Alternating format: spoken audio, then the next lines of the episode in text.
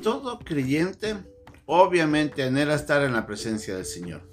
Cada uno de nosotros estamos pensando y mirando hacia ese día, cuando podamos poder por fin estar ante la presencia de Dios, disfrutar de su gloria, alejado de todo sufrimiento, de todo problema, de toda angustia aquí en la tierra, y poder una vez y para siempre poder adorar a Dios como debemos.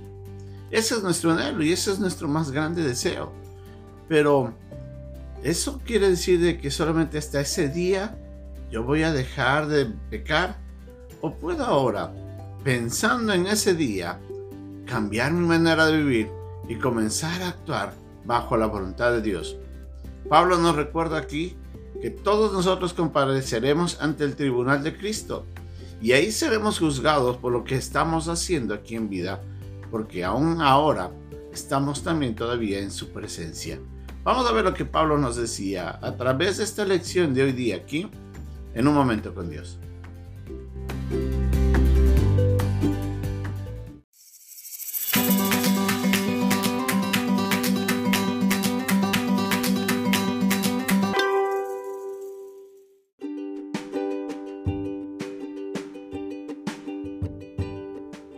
Pasaje del día se encuentra en la segunda carta a los Corintios capítulo 5 versículo del 1 al 10. Porque sabemos que si nuestra morada terrestre, este tabernáculo, se deshiciere, tenemos de Dios un edificio, una casa no hecha de manos, eterna en los cielos. Y por eso también gemimos, deseando ser revestidos de aquella nuestra habitación celestial, pues así seremos hallados vestidos y no desnudos porque asimismo los que estamos en este tabernáculo gemimos con angustia, porque no quisiéramos ser desnudados, sino revestidos, para que lo mortal sea absorbido por la vida. Mas el que nos hizo para esto mismo es Dios, quien nos ha dado las arras del Espíritu.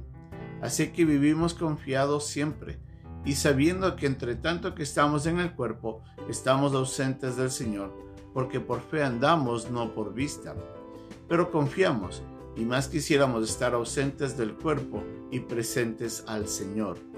Por tanto, procuramos también, o ausentes o presentes, serle agradables, porque es necesario que todos nosotros compadezcamos ante el tribunal de Cristo, para que cada uno reciba según lo que haya hecho mientras estaba en el cuerpo, sea bueno o sea malo.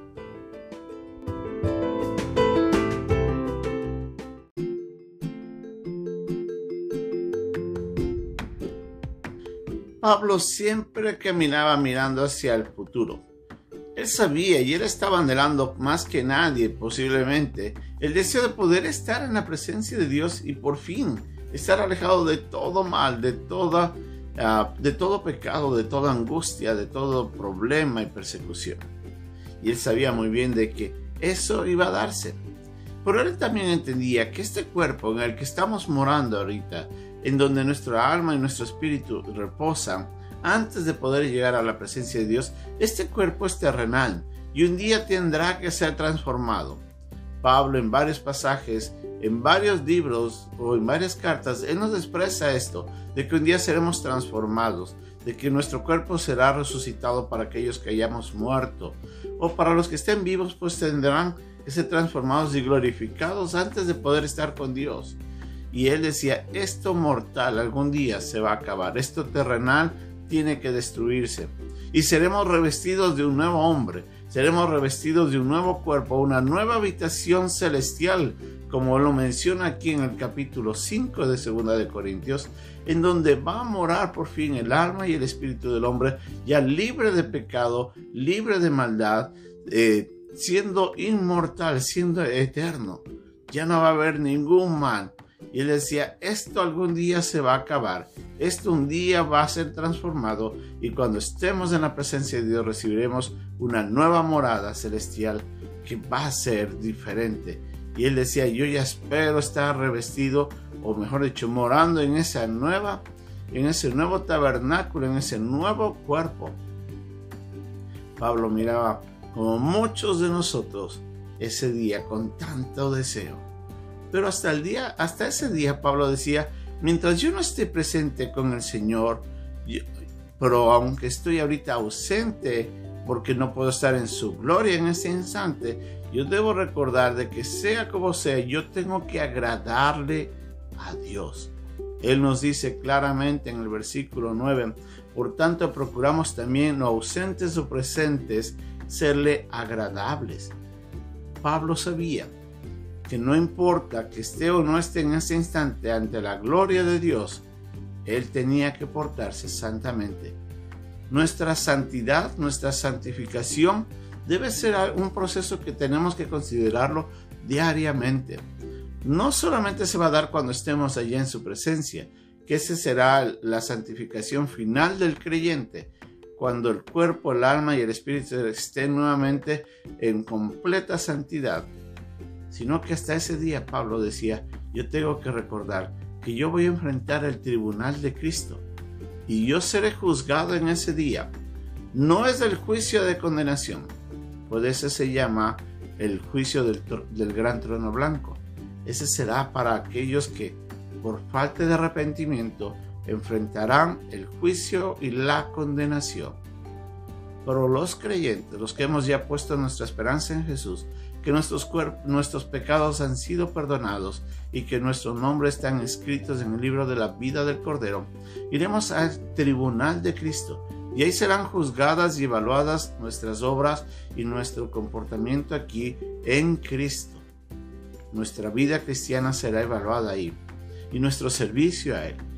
Y es algo muy importante de que aunque todavía no estemos, por decirlo así, en forma absoluta en la presencia de Dios, cuando todavía no veamos su gloria nosotros con nuestros propios ojos, debemos recordar que estamos siempre ante su presencia y Él está juzgando y evaluándonos.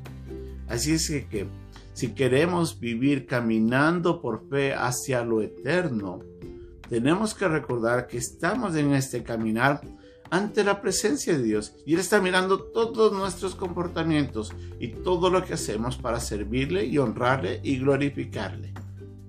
Ese día seremos evaluados por el mismo Cristo. Será muy vergonzoso que ese día nos encontremos ante muchas de nuestras faltas y de nuestras pecaminosidades y nuestro egocentrismo y de todo lo malo. Por eso, mejor vivamos agradándole en todo. Comprometamos a obedecerle, comprometámonos a seguirle, a dar nuestra vida en obediencia, como Jesús mismo dijo en el capítulo 14 de Juan, que si realmente le amamos, debemos guardar sus mandamientos, debemos obedecerle. Si queremos realmente serle agradables, tenemos que no solamente cuando estemos en su presencia vivir en santidad, ahora tenemos que hacer lo mismo. ¿Cómo está viviendo usted? ¿Está todavía eh, viviendo con dificultades con algún pecado que le ata, que le detiene, que le interrumpe en su caminar con el Señor? Tal vez usted todavía no se ha comprometido con Él. Es el momento de cambiar nuestras vidas. Pero esto es solo para los creyentes.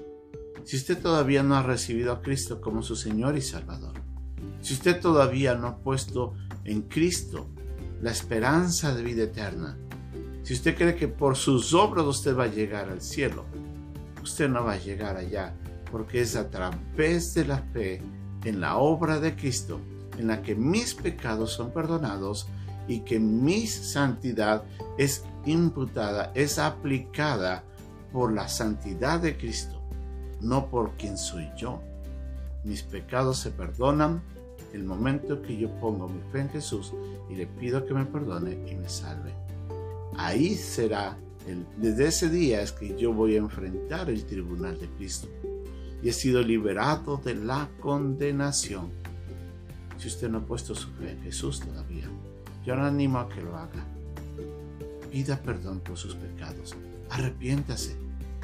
Reconozca que usted no puede salvarse que usted lamentablemente está viendo a la condenación reconozca el inmenso amor de Dios en la obra de Cristo. Y es ahí donde desde ese momento su nombre será escrito en el libro del Cordero. Sus pecados serán perdonados usted volverá a nacer de nuevo y podrá ver un día, cuando ya muera, la gloria de Dios. Ese día también enfrentará, dependiendo cómo viva después del día que lo acepte, enfrentará el tribunal de Cristo. Así es que, sea que estemos ausentes o presentes, vivamos agradándole a Dios en todo. El tribunal de Cristo nos espera. Que ese día podamos acercarnos con confianza ante el Señor, sabiendo de que más que nada en esta vida nos dedicamos a honrarle y a seguirle. Que Dios nos ayude. Bendiciones.